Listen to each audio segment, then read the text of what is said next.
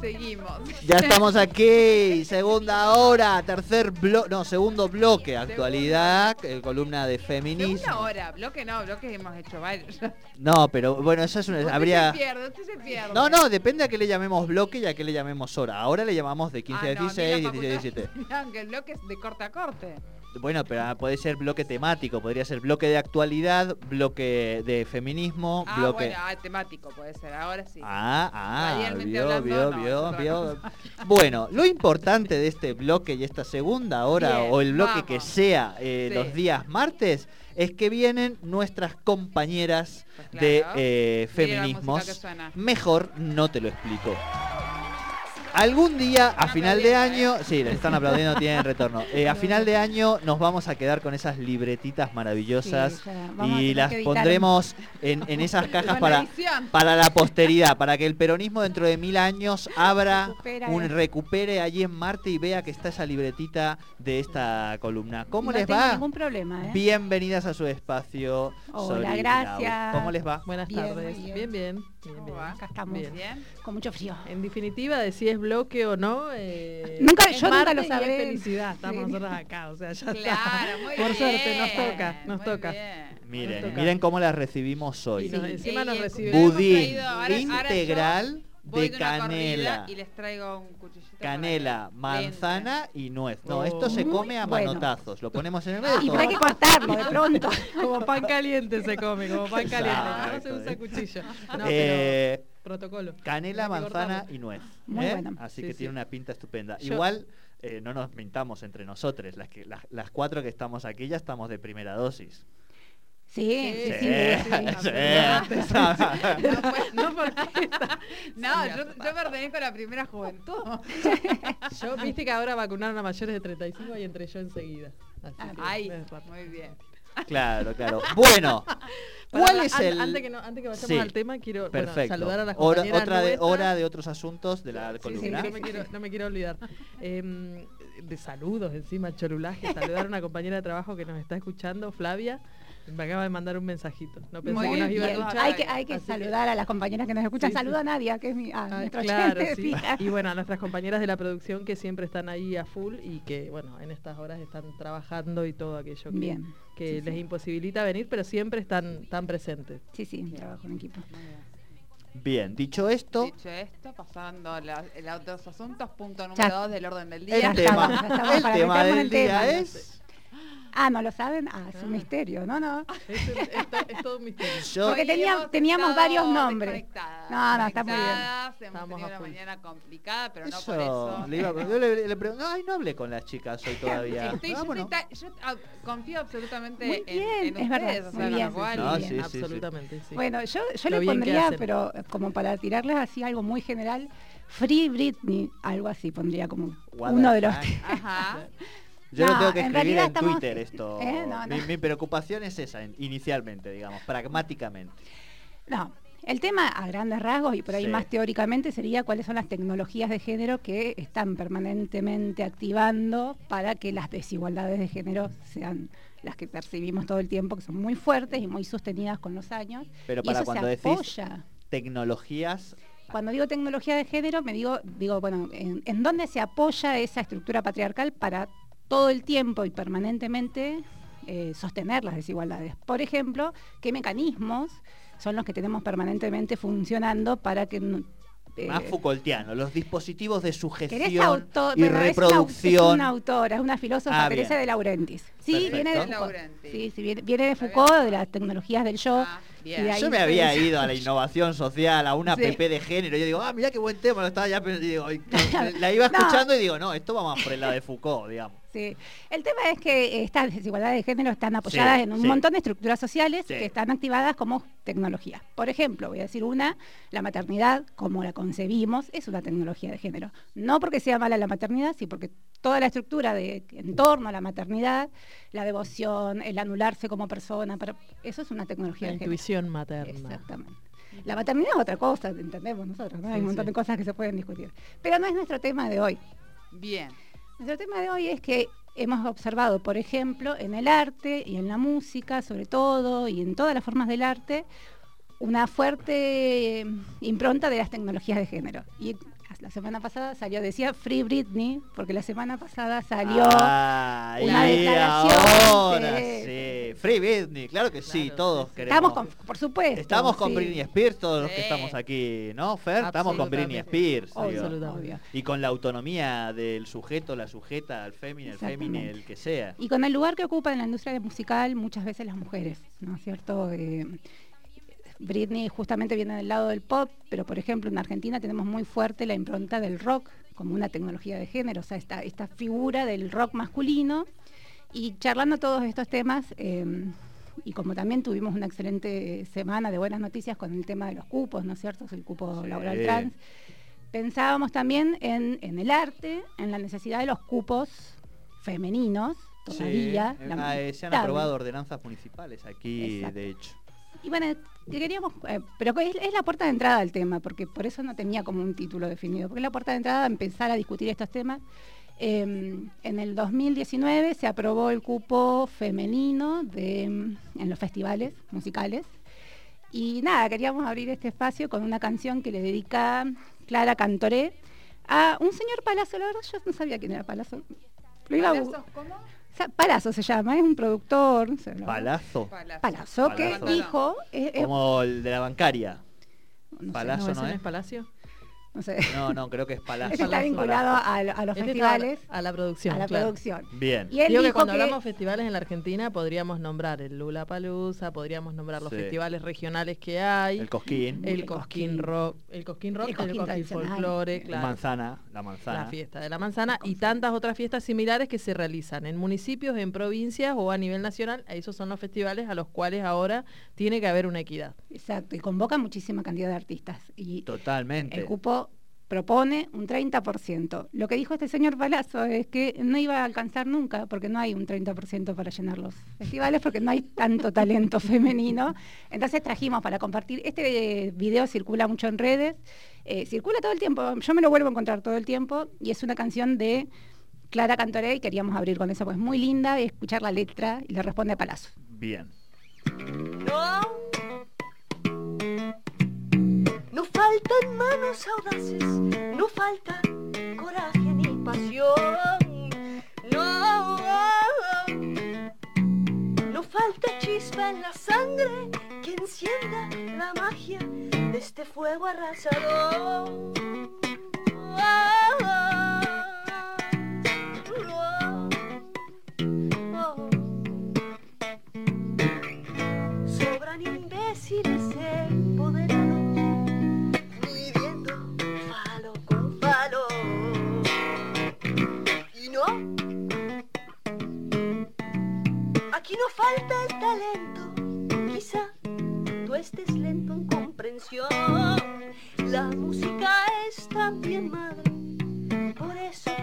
Al idiota que creyó ser su dueño. Ah, oh, oh. Sobran imbéciles empoderados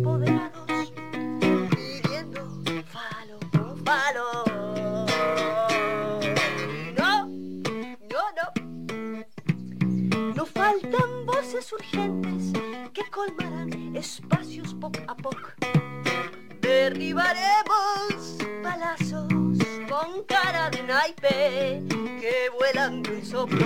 Como vuela esta canción.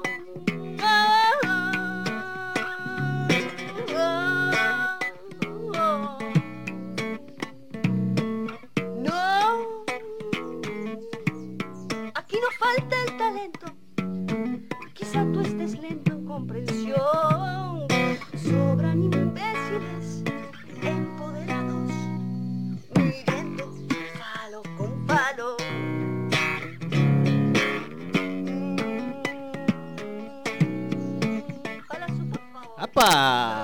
Pero qué bien armada la respuesta de esta mujer que le ha dado. ¿Cuál era su nombre? Clara Cantoré, es de la, de la rama del folclore. Es muy, muy conocida, Muy sobre lindo. todo afuera.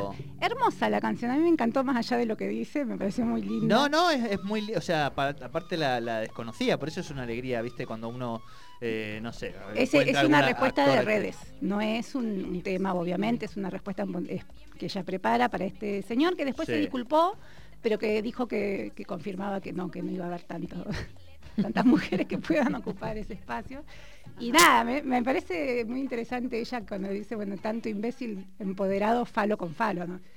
Tienen garantizado un lugar, el cupo es de un 30%, y por supuesto que la cantidad de mujeres, artistas de todo tipo, eh, de todos los géneros que, que se van viendo marginadas y que van quedando en el camino porque justamente no tienen el espacio, yo creo que, que va a funcionar en dos sentidos, en, en darle lugar a quienes ya están y en invitar a que las mujeres y las jóvenes y las niñas Sí. quieran también entusiasmarse con una banda y demás, como hicieron nuestros hijos históricamente. Yo Sí, digo, mis creo hijos- que voy a polemizar con ustedes hoy. A ver, vamos. Ajá. Muy bien. A ver, a ver. Ah, me- no sé si quiero o no quiero, estoy pensando no, porque está- tampoco es que estaba, quiero, ¿eh? No sé qué voy a hacer. todo prendido fuego, ¿viste? Tranqui, Tampoco. tranqui, podés no, opinar, Jordi. tranqui. lo que eh, quiero plantear eh, lo siguiente, que es el tema de los cupos, ¿no? Eh, el rock, así como lo conocíamos, murió, hoy las grandes artistas que han dinamizado el escenario eh, son mujeres,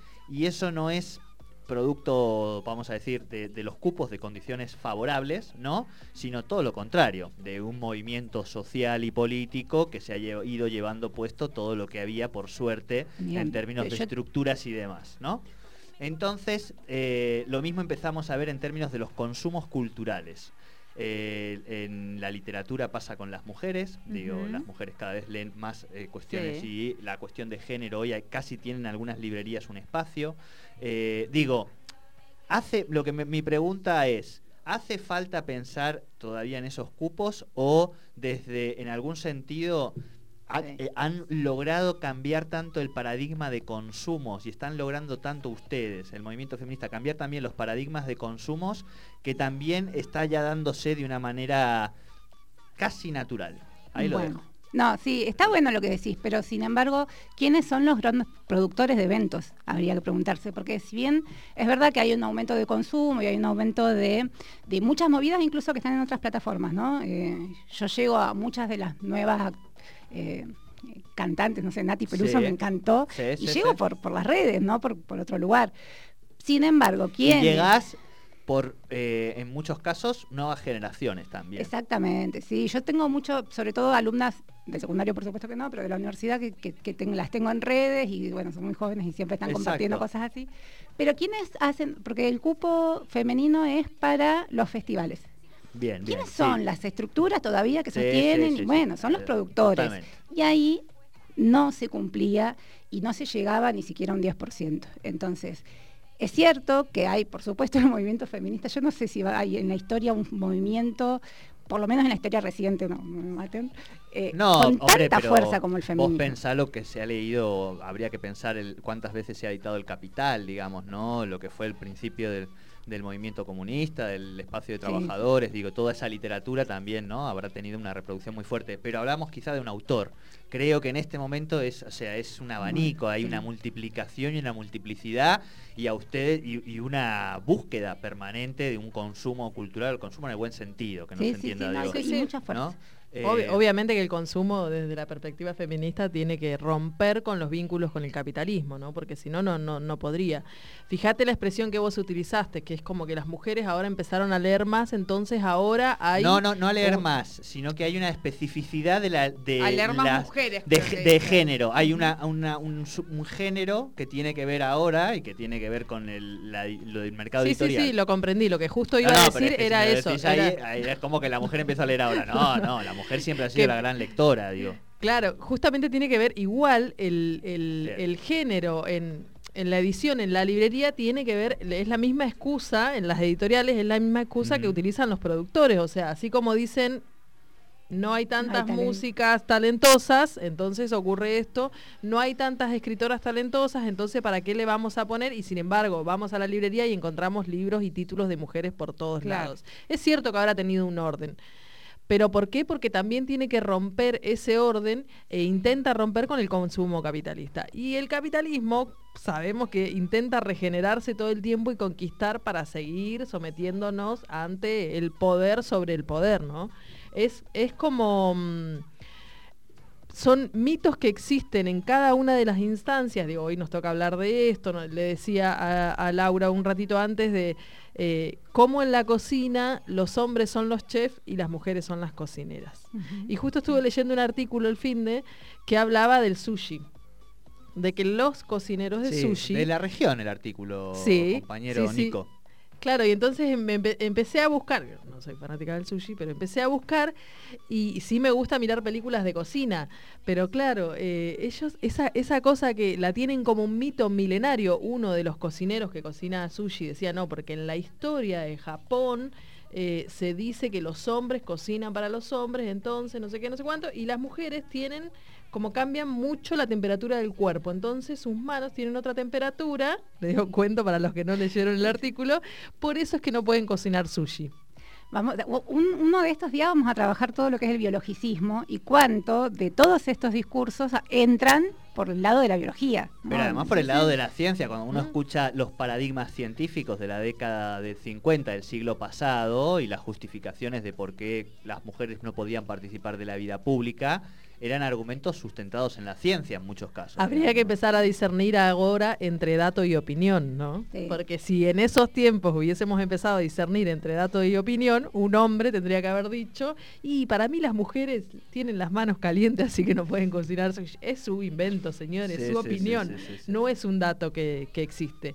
Así tantos otros mitos que existen en el fútbol, que las mujeres no pueden jugar con los hombres porque las mujeres no tienen la misma fuerza porque no se podrían enfrentar con los grandes cracks del fútbol hoy. Hay una boxeadora maravillosa que, que la está rompiendo muchísimo, que es la locomotora, no sé qué. La- local, de acá, nuestra, rubia. No, no, no. no, ah. es de- Es y ella argentina. es argentina, Sí, sí, sí. ya ti- tiene La mucho de no, esa Nah, es muy No, locomotora, es locomotora Es apodo, locomotora, es una rubia muy, muy grandote y discute en un programa, me acuerdo, Sí. hace muy poquito tiempo. eh, esto que dice Soraya, o sea, no hay una condición biológica previa, sino hay toda una forma de eh, pensar el cuerpo de la mujer y del varón y cómo lo tratamos y cómo lo cuidamos que lleva a que el hombre se entrene más y hay toda un- una preparación física. Y ella en un programa le dice a un señor, que no sé cómo se llama, eh, yo te agarro vos, te destrozo. Claro. El hombre Pero, casi se muere. pero, porque- pero tú qué El te hombre haces, le dice- piltrafilla, anda, él, anda. él es, claro, y él le dice, claro, vos debes ser boxeadora. Pero bueno, yo la que, la que tengo para todos estos, o sea, mi hija hizo EFI cuando fue chica siempre, o fútbol, Sí. eh, por motus de ella, que a ella le gustaba el fútbol, entonces el fútbol cuando son, cuando son niñes es compartido, no se divide entre hombres y mujeres. ¿Y qué es lo que nos explicaba el profesor de fútbol cuando Dana tenía 5 o 6 años? Los niños juegan igual, juegan de la misma manera. Entonces después se divide. Y este profesor de fútbol de la escuela de Dana es, eh, es eh, hijo de una feminista reconocida de acá en Neuquén, Carmen. Supongo que de ahí tiene que haber sacado un poco la enseñanza. Obvio. Podría dar un Porque seminario en el IFD. ella, ella eh, supongo que ella debe haber hecho su trabajito con el hijo. Eh, y entonces él decía que lo que la diferencia nos explicaba a las mamás y, y los padres que llevábamos a nuestros hijos ahí, que la diferencia era el tipo de ejercicio o la tip- el tipo de práctica que hay después. Que se le pone más hincapié a los hombres que a las mujeres. Por eso, cuando son niñas juegan al fútbol, pero después lo dejan porque se convierte en un deporte que es excluyente, no que lo dejan porque pasa a ser violento. Digo, porque también hay, hay jugadores, hay, como hay boxeadoras, hay jugadoras de rugby, que no es la diferencia. O sea, no es que las mujeres se van porque no, esto empezamos a ser señoritas y nos vamos de esto porque deja de ser elegante. Sí. No, en ningún momento. El deporte, sus, eh, sus prácticas se convierten en excluyentes. ¿Por qué? Por los mitos, Bien. por las opiniones. Y porque son tecnologías de género, insisto con la categoría, porque a veces parece esto que dice Jordi, ¿no? Como el género, eh, toda la literatura y las teorías feministas se empiezan a instalar de a poco y está muy bueno porque tenemos autoras que han construido, como la otra vez hablamos del techo de cristal, es decir, son conceptos que se construyen porque nos faltan palabras, porque tenemos que empezar a poner en palabras eh, lo que nos pasa, ¿no? Para desnaturalizar. Las tecnologías de género son esto, o sea, con, qué herramientas te van metiendo a vos en tu, in- tu subjetividad que no podés hacer ciertas cosas que sí podés hacer otras. Entonces, bueno, volviendo un poco por ahí al- a, lo del cupo Sí.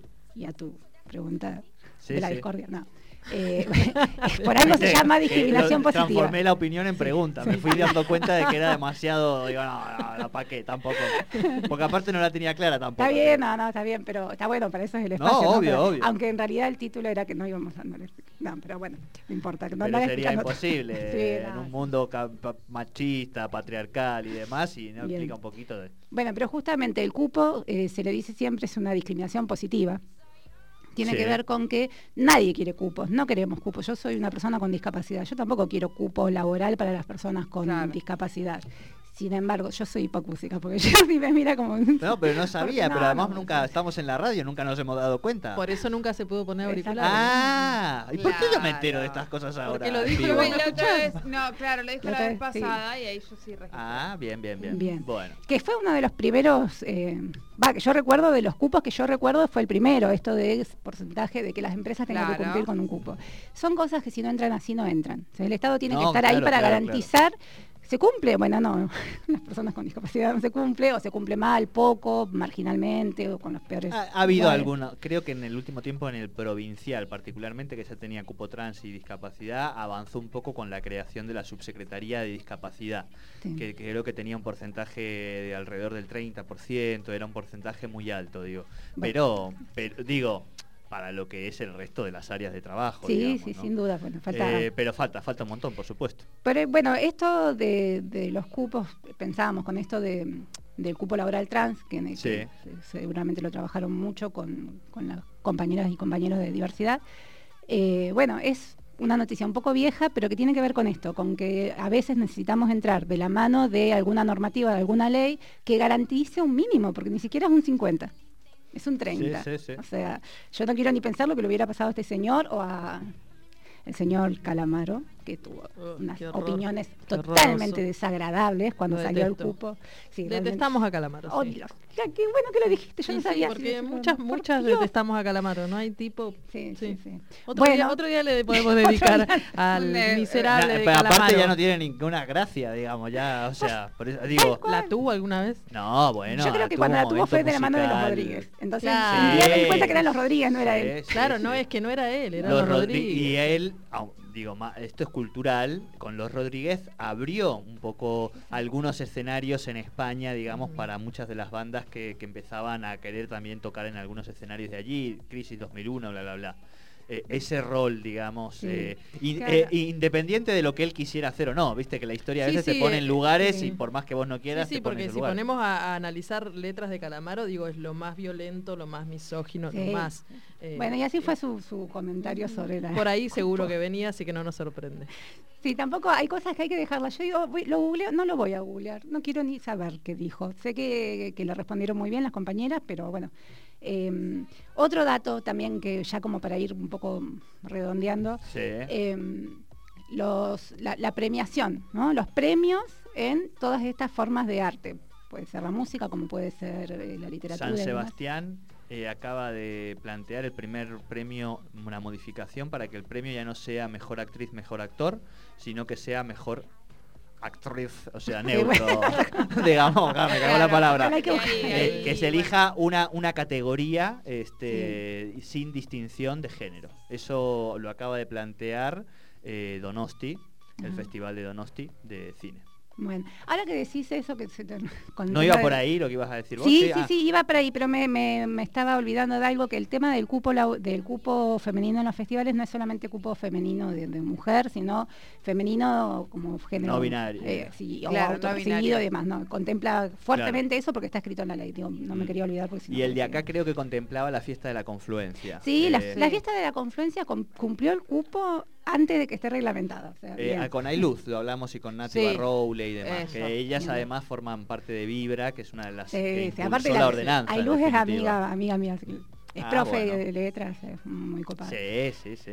Ha tocado aquí, ha cantado. un Sí, sí, la vimos, la hemos visto. La queremos, es más, eh, bueno, después eh, habíamos pensado también cómo podemos hacer para contactarla, después decíamos, una persona que está frecuentemente en el programa, tendremos otro espacio para compartir. Pero Para- obvio, Sí, la sí. llamamos ya si hace falta y que toque. Que se ponga a tocar en vivo. No, y el tema de los premios, que es lo que sí, lo que íbamos a decir, eh, en la música, En todos, en todos los premios, pero eh, hace dos años, creo que fue en el 2018, gana Marilina Bertoldi, que es con la que nos vamos a, a ir, esta columna. Que nada tiene que ver con quien nosotros entrevistamos hace un ratito. No, nada. no, es una chica Bien. de Santa Fe. Si hay alguna conexión, eh, La desconocemos. la No, porque era una duda desconocemos, no sé. existencial que tenía en algún momento. Digo, a ver si encima va a tener algo que ver con lo- el localismo que centenariense. Igual respecto, me quedé pensando respecto a los cupos que decías recién. No, no, es que me quedé pensando y los dejé que ella terminara con la idea, que terminara con la idea y bueno, se fue avanzando. Al la final no la termina nunca. Vuelta, mejor voy a la preguntar. No, Está no, bien, no, Sol, no está bien. Ahora pero que veo que se van por los cerros de Úbeda, voy a volver un poco. No, me Sole quedé siempre pensando- ordenando. Me quedé pensando un poco en lo que decía Jordi y lo que, lo que decías vos respecto al tema de los cupos. Y es un poco lo que, lo que ocurre hoy con, con las diferentes diversidades cuando uno habla, bueno, cupo, ¿por qué tenemos que estar eh, legislando cupo trans? ¿Por qué tenemos que estar legislando cupo trans? Bueno, yo creo que en algún momento, yo tengo la esperanza, yo veo salud de esperanza y eso es producto también, en, lo- en parte en lo que sí decía Jordi, que tiene que ver con toda esta lucha que, que, que, que vamos Los instalando, que cambios hoy- culturales, la batalla cultural. Exactamente, que, que, que, que lo fuimos eh, aprendiendo también, porque fuimos aprendiendo nosotras a darlo, que eso va a, a- a terminarse, o sea que no vamos a tener que establecer eh, un cupo ni vamos a tener que escuchar un paparulo como Sí. Calamaro decir tonteras sobre... Cupo del blanco caucásico, ¿viste? Ya habíamos Ah. llegado, Ya. habíamos dado una vuelta a- en el mundo que habíamos el cupo blanco caucásico. Eh, lo- lo- los cupos eh, han, digo, los cupos no, así como hoy, hoy están los cupos de las disidencias y diversidades, que en los 90 el cupo era de las mujeres, en la política y en, en la- y en tantos otros aspectos que se pi- empieza a plantear, eh, es la razón, eh, es la razón que nos trae lo del techo de cristal, ¿no? Claro. Justamente Hormigón, es eso. Al techo de hormigón dicen las judiciales, ¿no? Exacto. Em, Sí, em, sí, sí. No, no, si lo tienes ahí en la punta de la lengua. Sácalo, mujer. Que en algún momento Bien. termina siendo, ¿por qué? eh, digo, no está bueno lo de los cupos, o sea, Sí. ¿por qué nosotras es como el, el- el punto inicial o es como, esto es lo que por ahora como mínimo aceptamos, lo que hemos la tenido que poner discriminación como- positiva no termine siendo, convirtiendo en fija, sí. Absolutamente, ¿no? Eh, porque en las elecciones, hace dos elecciones atrás, ¿te acordás la lista completa de mujeres que no se pudo presentar porque no tenía un 30% de hombres? ah, bueno, claro, claro, Sí, claro. sí, sí, Santa sí. Fe ocurrió eso, o sea, Ah. es como en señal de protestas, ellas sabían esto, entonces plantean esta situación y dijeron, vamos a ir a la Junta Electoral. Y el cupo, o sea, para todos los que discuten cupo, la, perspectiva de género, Sarasa, que no sé qué, en el Senado, en diputado, resulta que el cupo, después la justicia interpreta, obviamente, a favor de querer bochar esa lista, porque era una significancia política. No era que las chicas, o sea, ellas podrían tranquilamente haber ido con una lista totalmente de mujeres, porque las organizaciones sociales, todos, y las políticas, sabemos que el 70, 75% están compuestas solo de mujeres, así que tranquilamente podría ser así como, como un reto de la justicia, un orden hacia aquellos excesos de, de- de derechos que han consumido las mujeres, la justicia dijo... Hasta no. acá llegó. Hasta acá Te llegó. sobrepasaste. Sí, sí. Es género. Entonces ahí la justicia empezó a decir faltan 30% Claro. de otro tipo de género. En este caso la justicia dijo de hombres. Y esa lista no se pudo presentar. Así que Este tema el tema, sí, sí, el tema Este cupo es un tema Sí, sí, sí, este, sí. muy, muy... Bien, eh, tenemos música, digo para sí, que... digo, Marilena Vinto, rapidito. Sí. Segunda porque mujer- tenemos columna después de diversidad. sí, sí. Hay columna después de ustedes, chicas. Hay Claro, hay, columnas. hay- hay No, no, varias viene además diversidad, es el Sí, bloque estamos- completo. Bueno, dejo ahí un- una puerta Sí. abierta camino a la diversidad. Sí. Eh, Mar- no, los premios Gardel, Gardel de Oro, después de 18 años, primer Gardel de Oro lo Sí. gana Mercedes Sosa, después de 18 años, la segunda vez que gana una mujer es Marilina Bertoldi. Cuando se sube al escenario, afortunadamente, lo pone sobre la mesa, pudo haber subido y haber seguido a su casa como si nada, pero no, lo plantea y lo plantea, esta vez lo gana una lesbiana. Entonces ahí también deja una postura Ah, política. mira. Ese fue el, di- el discurso de Marilina Bertoldi. Así que por eso nos vamos con un tema de ella, para Bueno. cerrar un poco. Gracias. No, gracias a ustedes, como siempre, por esta columna maravillosa y despedimos con un poquito de música. Thank you.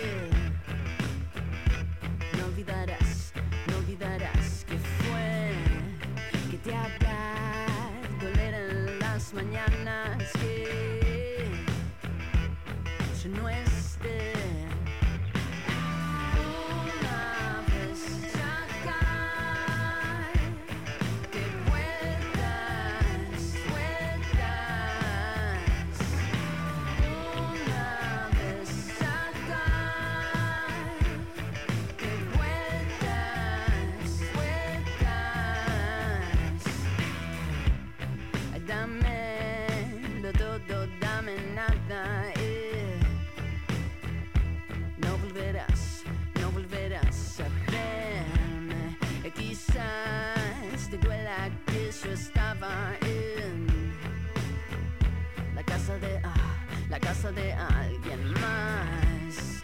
Y nada más te dejo atada en lo que te supe hacer muy bien. Pero sé que nadie acá se escapará.